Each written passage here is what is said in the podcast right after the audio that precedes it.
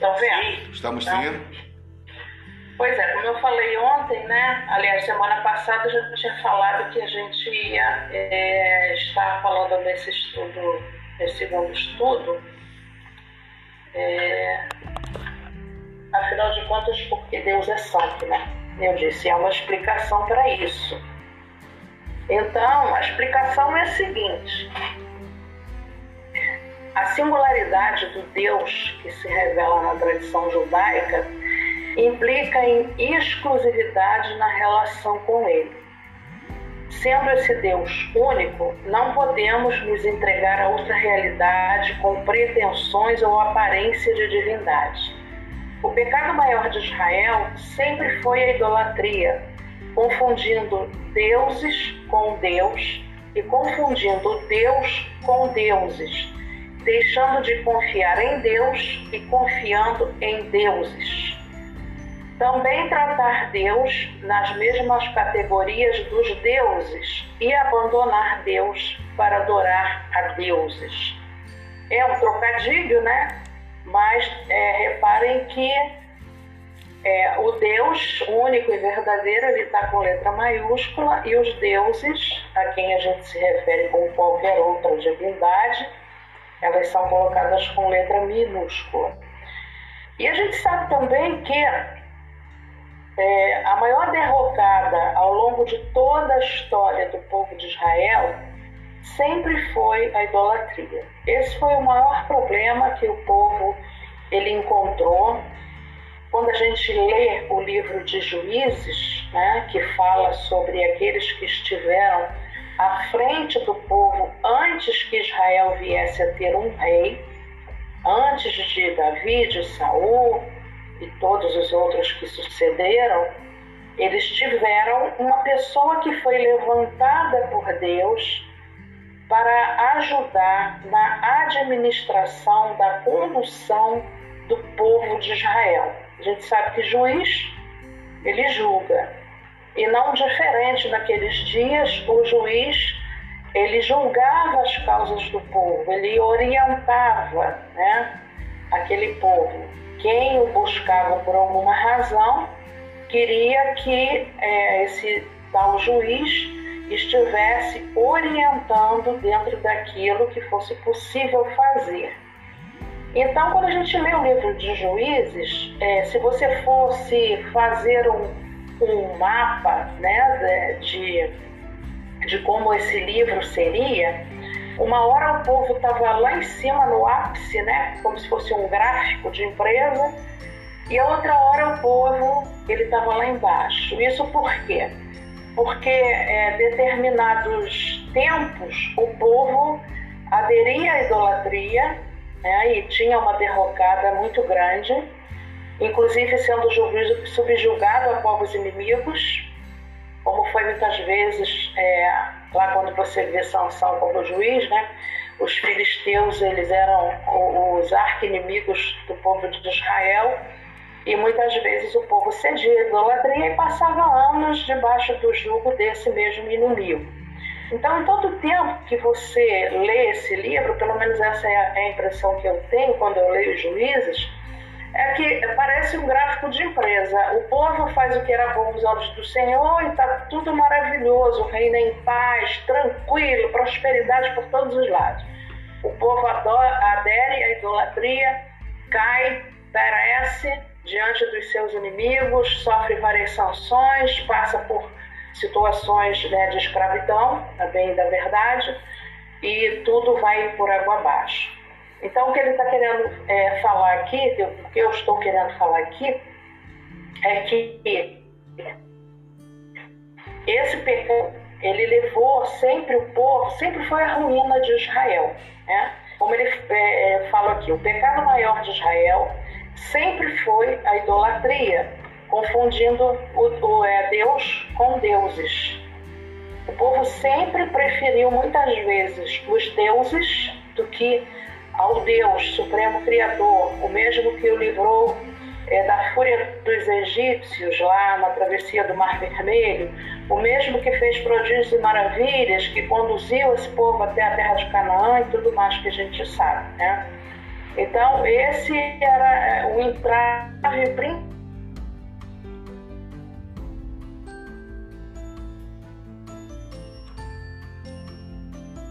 vida de Israel como povo, da história de Israel como verdade, Deus, ele é o Deus que se sobressai a todos esses deuses.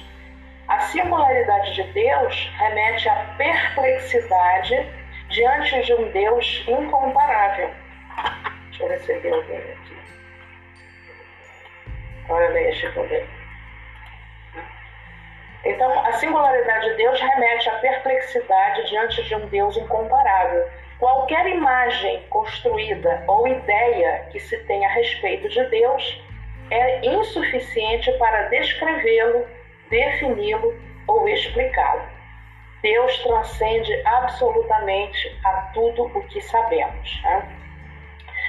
O que, que a gente sabe sobre Deus? Cada um faz uma ideia de quem Deus é ou do que Deus é. Geralmente, quando a gente não tem conhecimento das Escrituras, a gente pensa em Deus, a pessoa de Deus, como algo muito distante de nós, né? tão santo quanto muito distante. No céu, nas alturas, né? E, e nós que nos entendemos pecadores, a gente cria essa, esse distanciamento físico, né? de Deus justamente por não entender quem Deus é, não conhecer quem Deus é.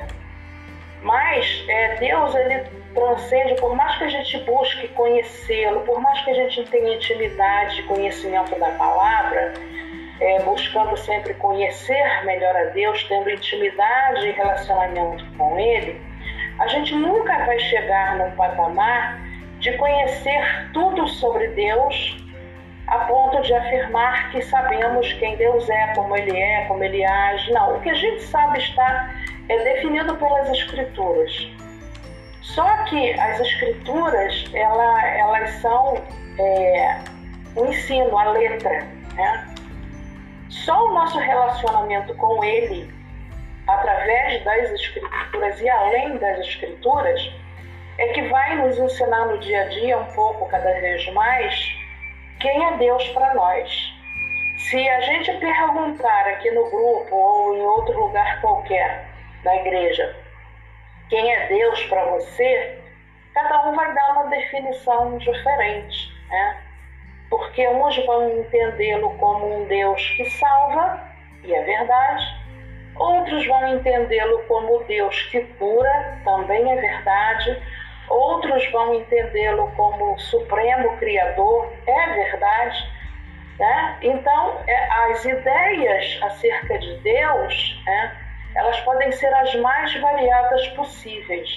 Justamente é, a gente entende diferente porque Deus é imensurável. Como está aqui, Deus transcende absolutamente a tudo o que sabemos. Por mais que a gente se esforce em tentar entender e conhecer a Deus, todo o nosso conhecimento será insuficiente para isso. A singularidade de Deus remete à perplexidade diante de um Deus que é incomparável, que não se compara com ninguém, que não se compara com coisa alguma, né? e que sempre nos deixa extasiados quanto àquilo que Ele é. Quando muitos homens da Bíblia citados tiveram uma experiência de proximidade com Deus, né, eles saíram daquele momento, além de tocados, né, com a sua vida é, com um diferencial, justamente por causa daquele encontro. No Novo Testamento, a gente percebe que pessoas que tiveram um encontro pessoal com Jesus é, elas também é, tiveram suas vidas e as suas histórias mudadas. Então, é, Deus é sempre surpreendente para cada um de nós.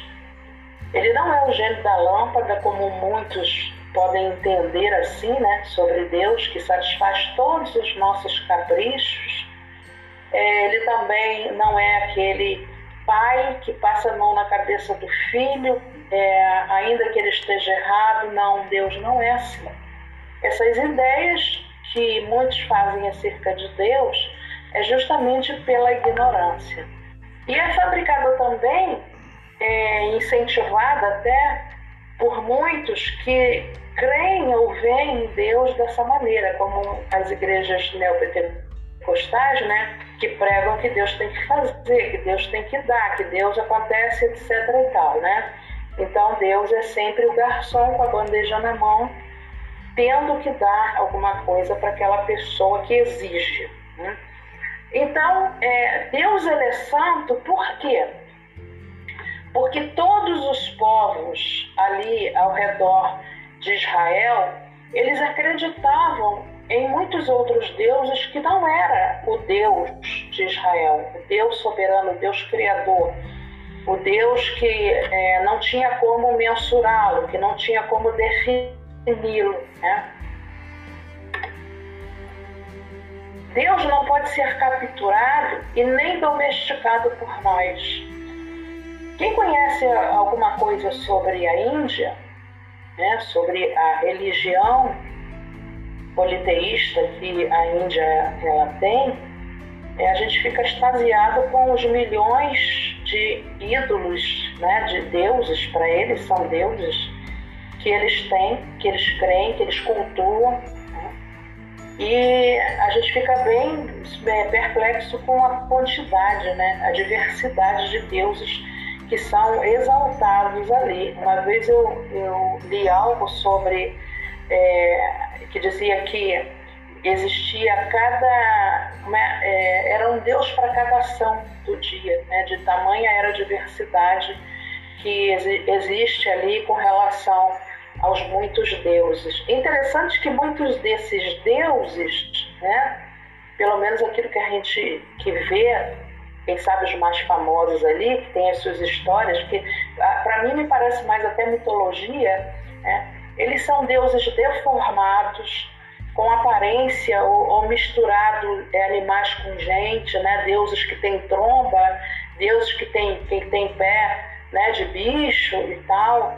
Então é, é um negócio bem, bem doido mesmo, né? Mas a gente não. Oi, é... é meu. Se eu não me engano, são, são milhões. 6 milhões, né? É, 6 milhões. São, eu não sei se estão 3 milhões ou 300 milhões, porque a população é grande. E cada pessoa é. dessa que nasce deficiente se torna uhum, Deus. São consideradas Deus. São consideradas é. Deus. Nasceu com uma é. deficiência, uma deformação uhum. que possa ser visual, eles se tornam Deus. Então são milhares, são milhões, não são milhares não, são milhões é, de deuses que tem na Índia, né? É verdade. E essas, esses seres, né, que, que nascem assim com essas anomalias e são vistas como deuses, elas não são levadas para um tratamento, para uma melhora, para nada. Eu vi uma matéria uma vez, depois eu vou até procurar para vocês é, de uma menina que nasceu, ela parecia uma aranha. O tronco dela era, era na horizontal, as mãos e pernas para baixo, a cabeça meio que para cima, assim, levantada no, no tronco, e ela andava igual a aranha. Para aquela família, é uma dádiva ter um filho assim, creia nisso. É estranho, mas é verdade, tá? Ainda bem que é dádiva, né, Rosana? É, pois é, podia afogar no, no, no, tanque, né? Mas eles têm aquele filho como é, é, eles tendo sido abençoados com uma divindade, tá? Mas então, gente, é, Deus não pode ser capturado e nem domesticado por nenhum de nós. É por isso que ele é imensurável, é por isso que ele não tem limites, por isso que a gente não pode pegar Deus colocar numa caixinha, porque ele jamais caberá ali, né? Santo Agostinho ele alegou que se nós entendemos Deus é porque não é Deus, pois ele não cabe na nossa cabeça. E faz sentido isso, né? Quando a gente entende alguma coisa, é porque essa coisa ela entrou em nós, nos possibilitou não apenas o conhecimento, mas o entendimento. Quando você estuda determinada matéria ou se torna um profissional naquela área, é porque aquela verdade, aquilo, ele entrou em você, ele faz parte agora do seu conhecimento. Né? Então, por mais que a gente tenha essa comunhão com o Senhor, essa troca com Ele, né? essa busca,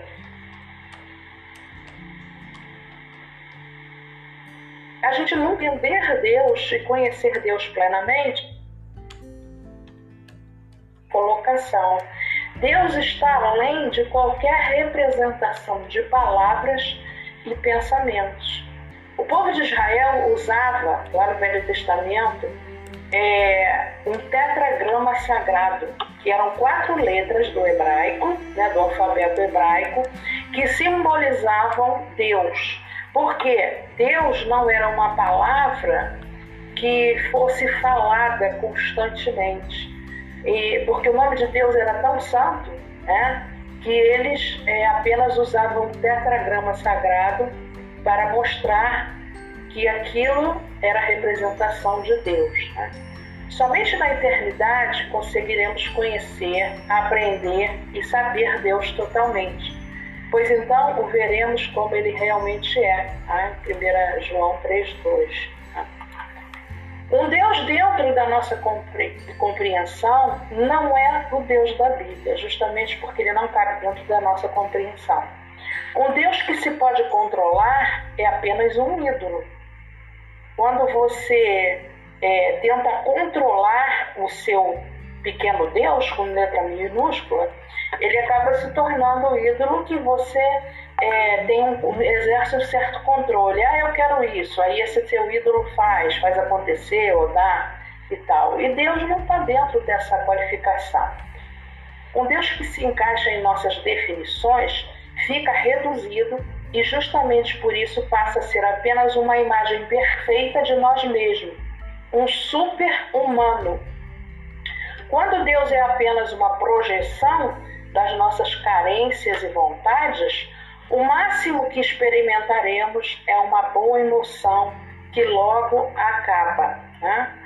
Então, não adianta a gente querer enquadrar Deus né, naquilo que a gente pensa ou daquilo que a gente acha que é, porque ele jamais caberá ali. Quando a gente projeta Deus em cima das nossas carências, ah, porque eu estou precisando de um namorado, porque eu estou precisando é, estabilizar a minha vida emocional, esse Deus ele vai ser algo efêmero que vai trabalhar ou satisfazer a sua emoção e tão logo isso termine, esse Deus também vai terminar. Quem se incomoda com, com uma definição, quem se acomoda com uma definição de Deus, acaba se relacionando com o próprio ego. E não existe idolatria maior do que acreditar-se Deus. Eu acho que, esse é um comentário meu, tá, gente? Eu acho que muitos desses que hoje se dizem patriarcas e quase semideuses aí, conduzindo numerosas igrejas, né? Que gostam da vida fácil, do evangelho fácil. Esses caras, eles têm muito problema com essa área né, emocional.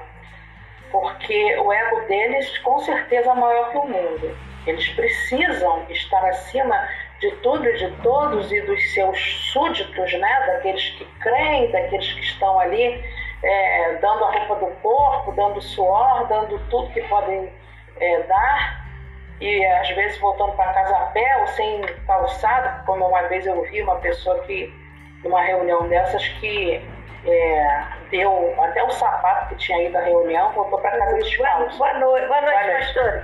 Boa noite. Estava guardando o link lá no, no, grupo. Ah, mas já tinha sido colocado lá. É, Ih, meu amor, me perdoe, eu não botei nos carvalhos. Ah, eu achei que não ia ter, aí perguntei. Gente, eu esqueci, gente. Pois é, ai, não tem a nossa secretária. É, a Nilda também, a Nilda também perguntou, cadê o link? Eu falei, é, alguém, por favor, transfere aí lá pro Carvalho de Justiça o link, gente. Eu, eu mando lá, eu mando lá. Tá, obrigada. Ela colocou. Então, para todos.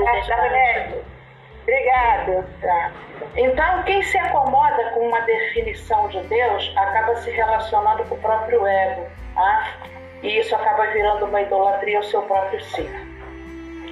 Quem tem um ego maior do que o mundo, ele vai viver nessa, nesse engano aí. Ok? Só peço que alguém feche o microfone aí que está aberto. Tá? Então, é, Deus não cabe dentro da nossa compreensão. Né? Não adianta a gente lutar, se esforçar, a gente pode ser o maior pesquisador, o maior estudioso da palavra, o maior tudo. mas nunca conseguiremos alcançar a plenitude do conhecimento daquilo do que o nosso Deus ele é.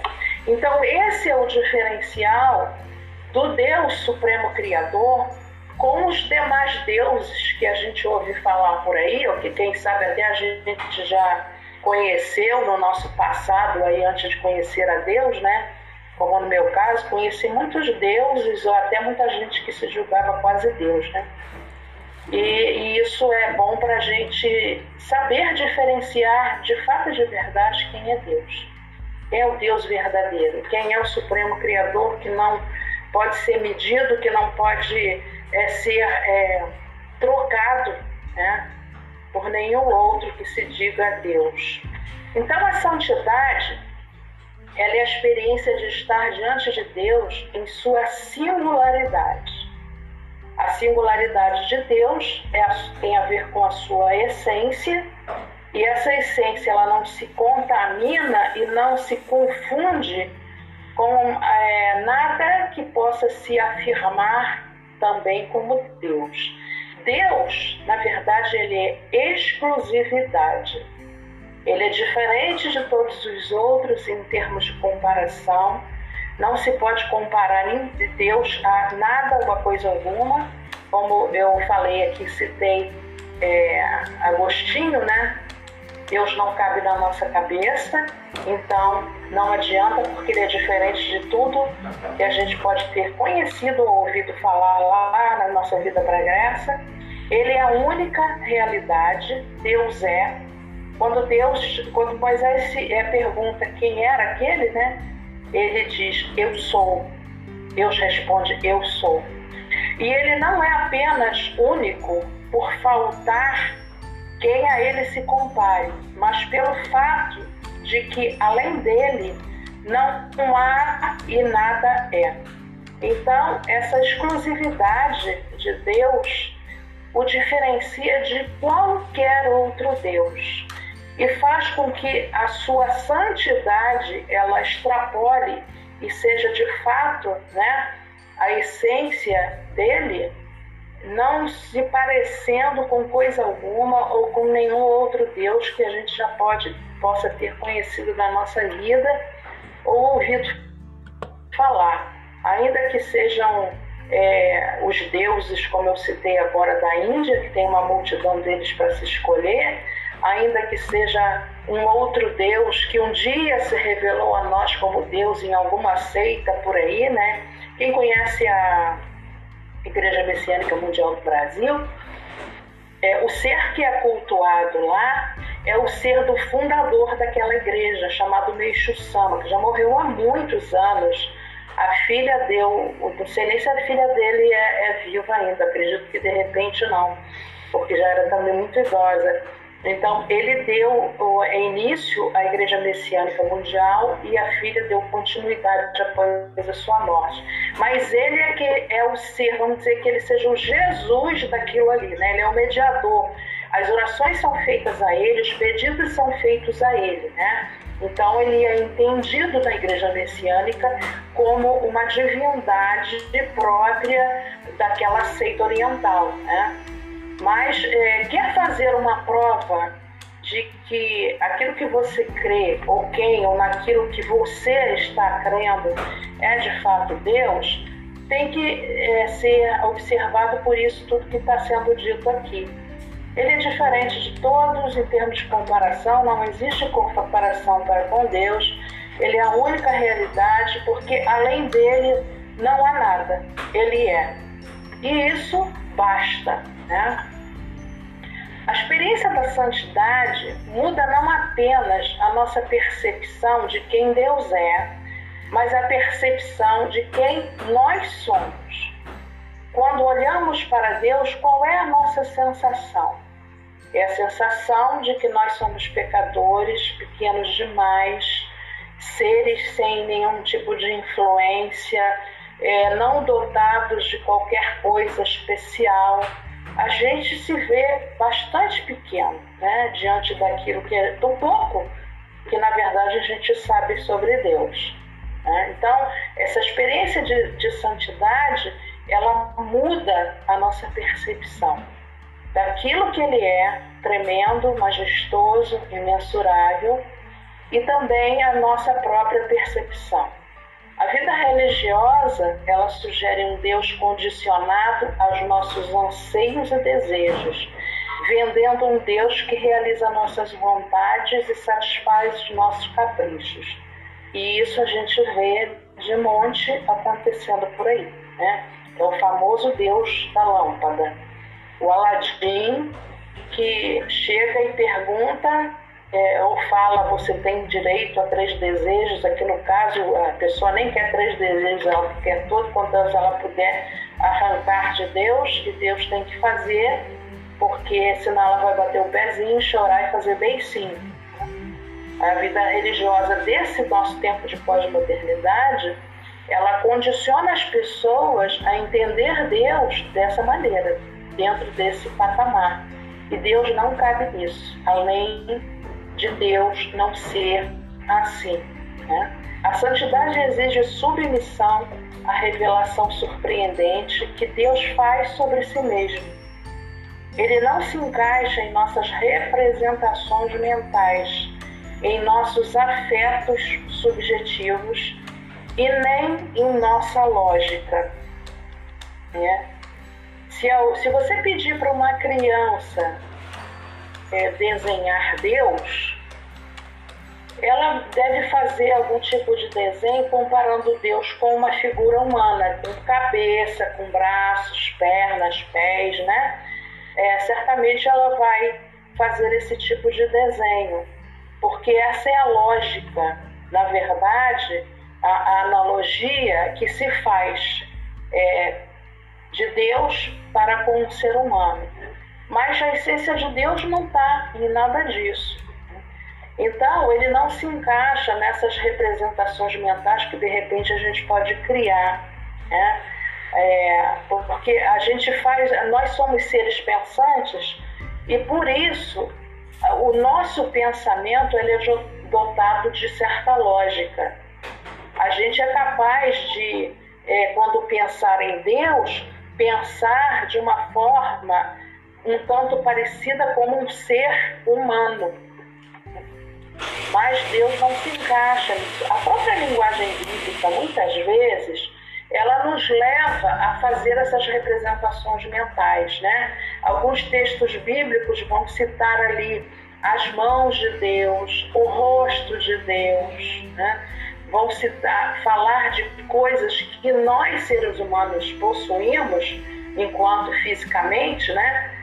É, e, e, atribuindo essa, esse tipo de forma também à pessoa de Deus. Mas isso é uma linguagem é, apenas é, para ilustrar, para querer fazer um tipo de representação, mas não exatamente que Deus. Se Deus é espírito, o espírito certamente ele não tem cabeça, ele não tem pernas, né? ele não tem mãos é, justamente porque o espírito ele não tem uma forma corpórea como nós.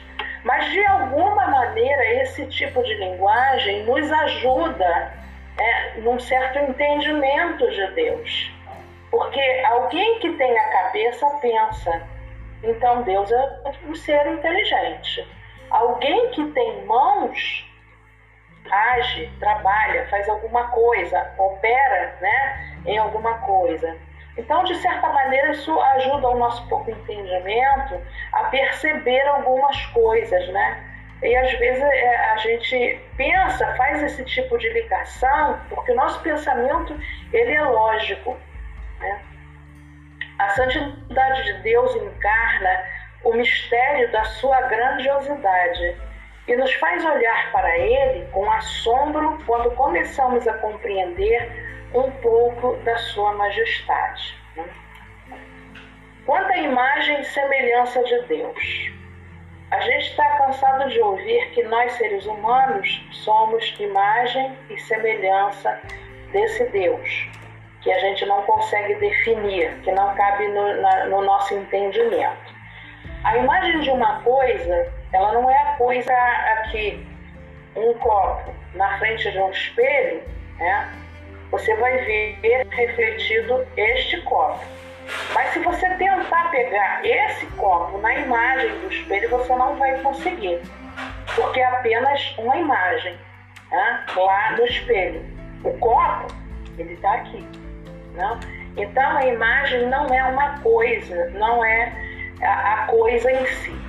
Qualquer coisa que a gente imagina sobre Deus é apenas uma imagem do que de fato ele é. Semelhança não significa igualdade. Quando eu ponho o copo diante do espelho, o copo vai ser o mesmo refletido lá que eu estou segurando aqui. Né? Mas não é completamente a mesma coisa. Somos uma representação de Deus, mas nós não somos a sua expressão, porque Ele é Deus, né? porque Ele é absoluto. Nós somos a sua imagem e a sua semelhança. Nós, seres humanos, somos apenas essa imagem de Deus, que Ele criou, foi feito obra né, das mãos dele, e cada um, claro, diferenciado, um ser único, um ser dotado de inteligência, de é, coisas boas, coisas nem tão boas, que nos fazem justamente únicos. Então, essa imagem e semelhança de Deus, ela está em nós, nós somos a imagem, mas não somos deuses, ou filhotes de deuses, ou clones de deuses tem alguém que prega isso como teologia própria dele, que é o Miguel Ângelo. Não sei, Carlos, se você já ouviu alguma coisa dele. Ele prega que nós somos deuses, tal qual Deus é, tá? Ele prega isso. É, eu já ouvi mensagem dele anos atrás, porque minha mãe era lá da igreja dele, trazia aqueles, aqueles, era até fita cassete na época e quase que me fazia engolir aquilo, porque ele, para ela, na cabeça dela, ele era a maior maravilha da galáxia, né? Então, uma vez eu ouvi uma mensagem dele que me deixou assim bem impactada, porque ele dizia que nós somos tão deuses quanto Deus é. Nós somos, digamos, é o que ele afirmava ali, tá, gente? Era deuses menores, né? Mas nós éramos dotados de divindade também, tá? Então, nós seres humanos somos apenas a imagem desse Deus que nós cremos e com quem nós temos uma relação. Como vimos no estudo passado, lembrar que muitos acreditam que ninguém possui nobreza suficiente para alcançar a santidade pelo fato de não sermos perfeitos, né?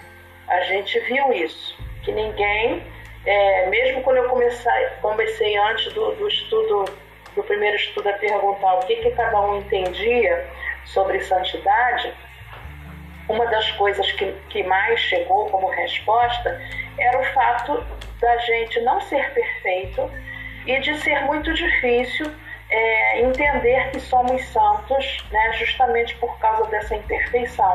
Porque santidade para muitos é uma perfeição moral completa. Né?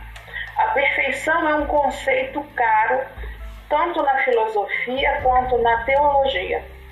Esse conceito ele é, reside tanto na filosofia é, quanto na teologia. Nós devemos tirar as lentes gregas né, da filosofia e colocar as lentes judaicas que enxergam a teologia. E essas maneiras de enxergar, elas são muito diferentes na interpretação das escrituras. A filosofia, por exemplo, é, a perfeição é uma realidade imutável. Perfeito é o que não muda, porque se mudar, não era perfeito. Perfeito é o que sempre foi do jeito que é e continuará assim. É um conceito estático, imutável. Né? Não dá para mexer, não dá para transformar. Para Platão, a perfeição só existia no mundo ideal e dessa maneira a filosofia nos faz enxergar a perfeição como algo inalcançável, uma experiência impossível. Ser santo é ser perfeito, então de fato ninguém é santo. Essa é a leitura que a filosofia faz acerca da perfeição. Tá? É algo que não pode ser mudado porque não tem como mudar. É aquela a, gente usa um, um jargão que se, se melhorar estraga. É bem parecido com isso, né? Então não dá para mexer naquilo que já é perfeito em si. Então, para a, a lente, o olhar da filosofia, ser santo é ser perfeito, então ninguém pode ser santo. Vai acabar, hein? Ah, Vai então acabar. Cinco minutos. Cinco minutos. Então, Gi, pode botar outro link pra ah, gente?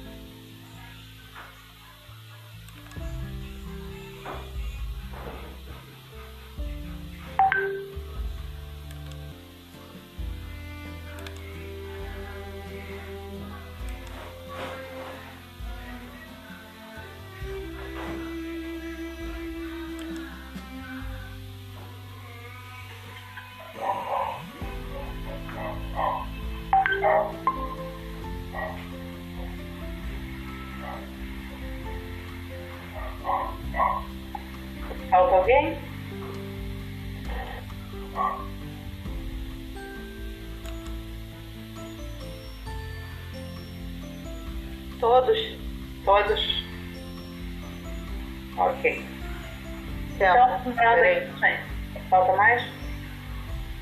Não, já foi. Selma entrou agora. Ok. Então, para a filosofia, ser santo é, ninguém pode ser santo justamente porque ninguém pode ser perfeito, tá? Agora a Bíblia, porém, nos revela um padrão a ser seguido. Anda na minha presença e ser perfeito, está lá em Gênesis 17, 1. Paulo diz a Timóteo que todo ensino, instrução, conselho, exortação e advertência tem a finalidade de tornar as pessoas perfeitas em Cristo. Tá? há, há uma necessidade com uma objetividade. Então, é, é preciso que as pessoas sejam perfeitas em Cristo. Na mente de Paulo, era sua responsabilidade apresentar todo homem perfeito em Cristo. E nisso ele se esforçava sobremaneira, está lá em Colossenses 1, 28. Os autores bíblicos não basearam o ensino bíblico em Platão ou em outro filósofo grego, ainda que mergulhados na cultura helenista, né, na cultura grega. A, origem da sua cultura era judaica, através dos profetas de Israel. A cabeça desses escritores não estavam em Atenas, mas sim em Jerusalém. Paulo, apesar de ser um homem muito culto, né, ele mesmo mudar o currículo dele, diz tudo aquilo que ele era e tudo que ele jogou fora para poder ganhar a Cristo, ele conhecia a cultura muito bem, mesmo assim, é, tudo quanto ele aprendeu nos anos que ele ficou recluso ali, é, tentando entender quem era aquele que, havia, que havia se revelado ali na, na estrada de Damasco para ele, né? Então, é, ele conhecia muito bem ser um homem dotado de uma capacitação cultural muito boa. Mas mesmo assim, a cultura é, que ficou inserida era, como está aqui, a, a, cultura dos profetas de Israel, a cultura né, da Bíblia, do Deus que se revelou a ele. Como judeu, Jesus pensava na perfeição em categorias diferenciadas. Para ele, a perfeição não apontava para algo ou alguém sem defeito, e também não era uma realidade estática e imutável. Para ele, a perfeição era relacional. Tá? E aí começa é, o, a nossa mente a se abrir um pouco mais é, quando eu falei para vocês que a, a santidade passa por esse é, pelos nossos relacionamentos. Né? Então, é, Jesus, ele não enxergava a perfeição né, de uma forma é, que não apontasse para algo ou alguém sem defeito. Ele entendia a perfeição é, não como algo estático imutável. Deus, ele não tem mudança, não sofre mudança e nem sombra de variação, porque ele é Deus. Ele já tem esse conceito todo de perfeição que cabe muito bem dentro dele. Mas no entendimento de Jesus, essa realidade tinha a ver com relacionamentos, tá? Para Jesus a perfeição é uma condição, uma relação, um relacionamento. Deus é perfeito pelo fato de dar luz do sol e fazer chover a justos e injustos. Para Jesus, perfeito é quem ama, e quem ama incondicionalmente e indistintamente. Para os gregos, a perfeição é uma condição, ou seja, a ausência de defeitos. Não há mácula, não há nada que possa ser né, é, repreensível. A perfeição divina, porém, ela é uma relação. Abençoar bons e maus, justos e injustos, fazer o sol nascer sobre ambos. Tá? Então, essa era a visão de Jesus. Santidade tem a ver com as nossas relações, com a própria relação que nós temos com Deus puro e santo, perfeito e tudo mais que a gente sempre costuma acrescentar de adjetivos a Deus, e que tem uma relação conosco. Né? Então Jesus leva a uma compreensão surpreendente a um nível inesperado.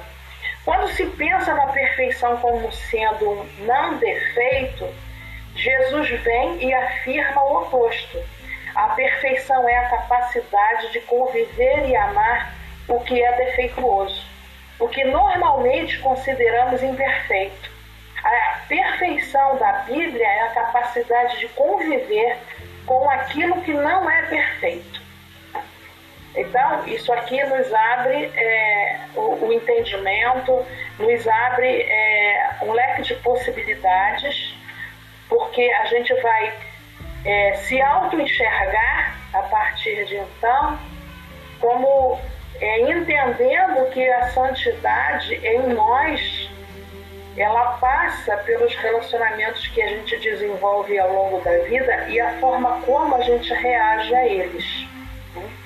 Então, veja bem, quando a gente pensa que essa perfeição é algo que não há defeito, que não há nenhuma mácula, Jesus afirma justamente o, perfe... É, é, o contrário para a gente, né? Que essa perfeição é a capacidade de conviver e amar aquilo que é defeituoso. E como que a gente encontra gente defeituosa a partir da nossa própria existência, né? Jesus conviveu é, com isso muito bem, porque ele amava os defeituosos. Ele veio para esse tipo de gente.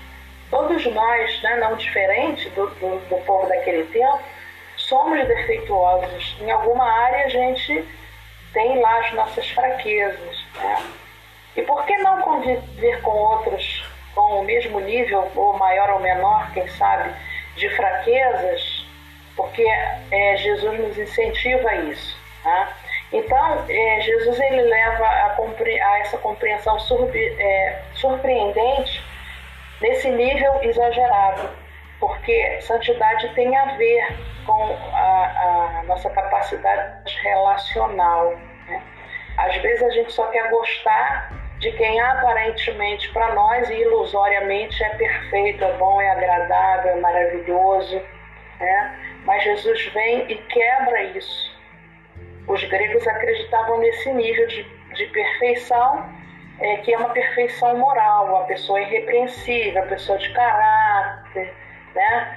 Para os gregos era a ausência de defeito, mas na ótica de Jesus, né, é, ele entende como abenço, sendo o abençoador de bons e maus, ou seja, independente daquilo que a pessoa seja, o sol nasce para todo mundo, a chuva cai sobre todos, independente se a pessoa merece ou não merece, se ela é boa se ela é ruim.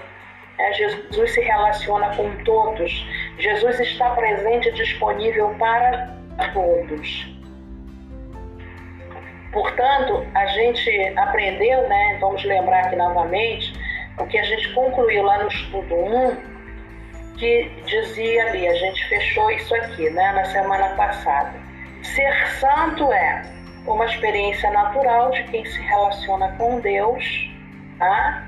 E é justamente por isso que hoje a gente está falando de santidade como algo, fator relacional na nossa vida, e também ser santo é ser um com Deus. Nós podemos afirmar que essa experiência de relacionamento e essa simbiose, simbiose é uma palavra que ela significa um, um certo tipo de mistura, de entrosamento, uma li, como nós, né, na liga, né? Ligados, né? Ali misturados, porém ligados. Essa simbiose de ser um com Deus nos leva a experimentar a santidade quando nos relacionamos com os demais que não são iguais a nós mesmos, né? Então, é, concluindo, completando, na verdade, o que a gente falou na semana passada, de ser essa experiência, né, de, de relação com Deus, mas também de ser um com Ele, a gente pode hoje entender que essa nossa experiência de relacionamento, né, simbiose, essa mistura, essa liga perfeita é, de ser um com Deus, nos leva a experimentar a santidade quando a gente se relaciona com as pessoas que são diferentes de nós. Não estou falando aqui que são pessoas boas, são pessoas más, elas são simplesmente diferentes. Diferente no pensar, diferente no agir, diferente nas escolhas, né? diferente de tudo, a partir até da sua própria essência. Né?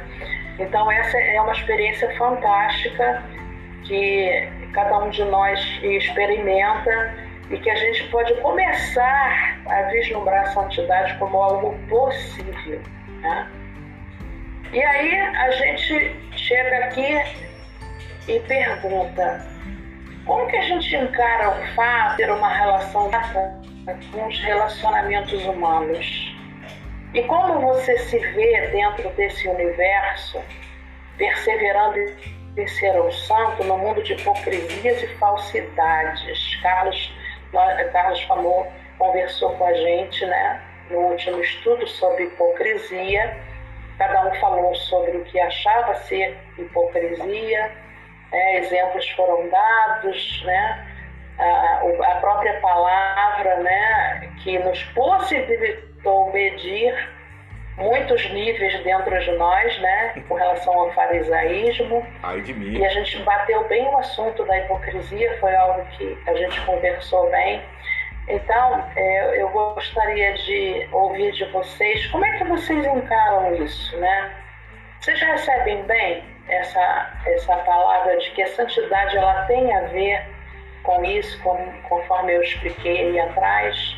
E como que você se vê dentro desse universo, né? já que, que santidade tem a ver com relacionamentos e que relacionamentos dos que são diferentes, como que a gente se vê dentro desse universo em perseverar, insistir em perseverar, de ser um santo diante desse mundo de tanta hipocrisia e falsidade?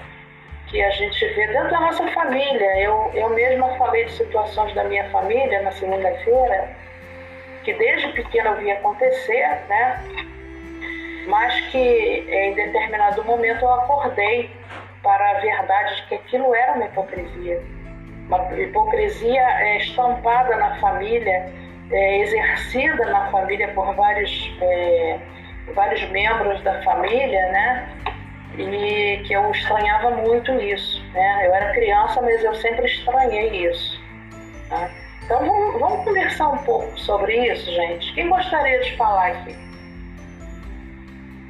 Quem entendeu direitinho isso aí? O que que, como isso chega até o, o ouvido e o coração de vocês, sendo a santidade, é, tendo a santidade a ver com relacionamentos?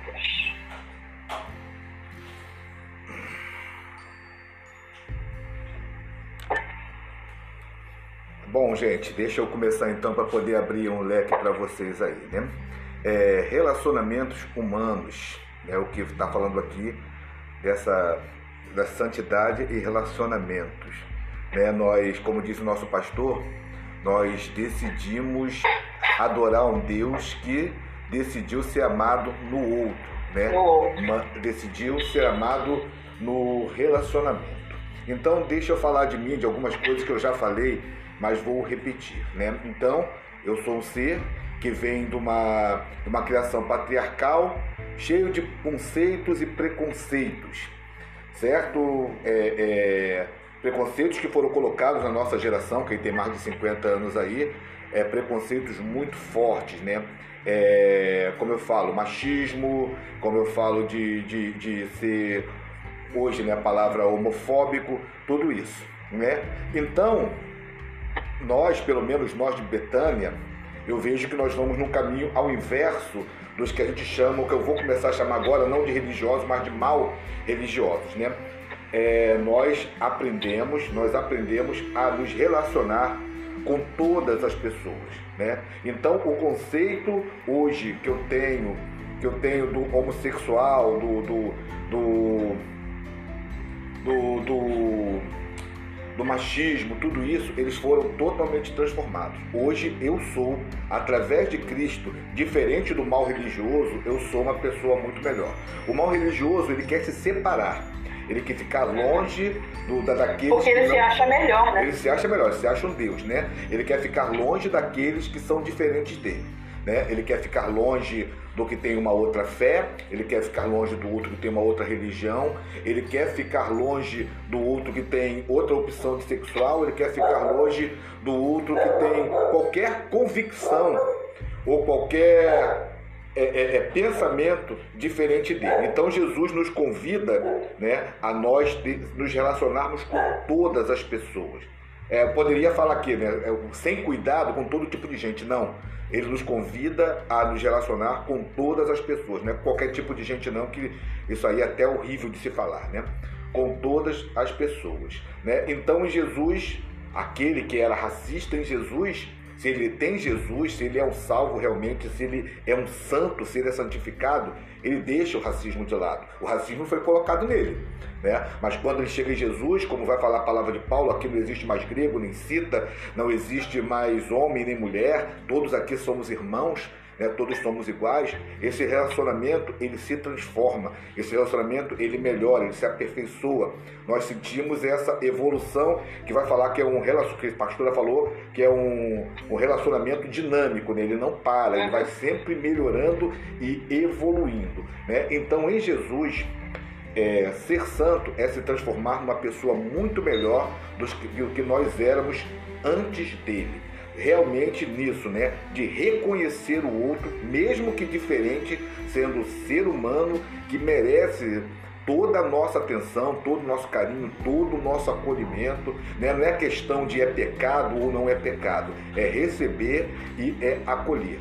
Hoje, hoje, o Carlos é o Carlos bem diferente do Carlos que era talvez há cinco, seis anos atrás, com um pensamento totalmente religioso ainda quando eu tive viver nesse mundo de, de hipocrisia e falsidade dos maus religiosos, dos péssimos crentes que nós temos, é horrível, certo? Eu prefiro lidar com o incrédulo do que lidar com um mal religioso, um mal crente, né? Esse crente que tudo para ele é impuro, tudo para ele é pecado, né? Tudo, é, tudo que ele vê é, é pecado, é, é, é não agrada a Deus, que Deus vai matar, que vai levar para a cova, né? Conviver com esse tipo de santo, entre aspas, aí, é, para mim é uma das piores coisas que a gente ainda vê dentro da nossa fé cristã, tá bom? Verdade. Obrigado. Isso nos envergonha, né? Isso. De certa forma. Isso, Porque, é, querendo ou não, a gente está dentro desse arraial. E muitas vezes a gente é medido pela medida dos maus crentes. Né? As pessoas nos julgam porque em algum momento lá da vida delas elas lidaram com pessoas mal, é, mal intencionadas, né, o crente de má qualidade, aquele que não tem caráter, né? E aí, como não é difícil, a gente sabe o que acontece, elas vão nos julgar pelas mesmas coisas que elas viveram lá com os outros, né? Alguém então é, quer falar mais eu sobre isso? Falar. Pois eu não. quero. É, eu, como já falei para vocês, eu, eu, só entrei em Betânia porque era, ia muito de acordo com o que eu sempre pensei. Claro que eu tenho muito que aprender, muito, mas é, eu, isso não é muito difícil para mim, sabe? As pessoas para mim sempre foram. Eu sempre aceitei, aceitei não, quem sou eu para aceitar? Mas eu sempre fui muito compreensiva, sabe, com as pessoas. As pessoas são do jeito que são e eu acho que a gente tem mais é que acolher qualquer, qualquer tipo de, de, de pessoas. E a Igreja Betânia é, ia de acordo com o que eu pensava. Eu nunca fui para a igreja de crente porque eu não concordava com o que eles ensinavam lá. E hoje eu estou em Betânia porque eles me ensinam o que eu já, já acreditava. E hoje é, eu estou aprendendo muito com eles, muito mais. Mas é isso, eu sempre acreditei que a gente tem que se relacionar com todo mundo de, da mesma forma. É isso. É, alguém viu o filme que eu indiquei esses dias aí? Somos todos iguais. Carlos, você conseguiu ver? Rosângela, eu já tinha visto já umas duas vezes já, já, já era familiarizado ah, com o filme já. Ah, tá. O filme é sensacional. Quem não viu, não perca a oportunidade de ver, porque com certeza eu, vai falar. Eu, eu vou assistir, eu também já tinha visto. Vou assistir já tinha, né? Eu já tinha visto, já. Uhum. Alguém quer falar, gente? É, só mais Esse uma coisa aqui. Filme né? Netflix? Fala, Olha, eu vi na Netflix. Falar. Se você tem outro lugar, não sei te falar, Fábio. Mas no YouTube também não tem. Não eu acho que ele tem no. Eu não sei como é que tá mais o, o, o YouTube que ele tinha no YouTube. Eu vou procurar no YouTube. O YouTube agora tá passando filme pela, pela, pela, por pedaços. Né? Eu vi, eu vi esse filme na, na própria Rede Globo uma vez. Sério? Passou, é, passou na Rede Globo já. Globo, é. Às vezes que eu vi foi na Rede Globo. Já passou sim. Passou no YouTube. Já passou é uma superação de, de, de, preconceito, né? Muito é. interessante. Eu, eu, eu tenho que confessar que, assim, eu vivi dessa forma hipócrita a minha própria vida, né? Porque, assim, eu, eu demorei muito, muito mesmo a aceitar, né? A, a condição da minha filha, né, a opção dela, sabe? Então, assim, eu assumia de, de que forma? É, eu acho que Deus vai me julgar pecadora se eu aceitar, né, é, esse tipo de relacionamento. Só que depois, né, com, com bastante aprendizado que a gente aprendeu na, em Betânia também, né, através do pastor Neil e de outros pastores também, sabe que cada um tem que se apresentar a Deus conforme é, sabe? E cabe a cada um a vida que escolher para si, sabe? Só que, assim, eu, eu, eu achava, assim, dessa forma, poxa, eu, eu tenho eu tô pecando tanto quanto, né, por aceitar. Não, não é questão de aceitar, é, é uma questão de, de você ter esse, não deixar de ter seus princípios, mas respeitar a opinião e a opção de cada um, uhum. né? Então, depois que eu comecei a, a receber isso, né, é, como a, a, palavra que tem que vir ao coração, eu realmente eu acalmei meu coração, sabe? Eu vi que o quanto é importante, sabe, você aprender a respeitar a pessoa né? E, e, e, amar da forma que você sempre amou. Então, isso para mim foi um conforto muito grande. Então, hoje em dia, é, ainda pode haver alguma hipocrisia da minha parte, mas assim, eu tenho procurado melhorar bastante nesse sentido.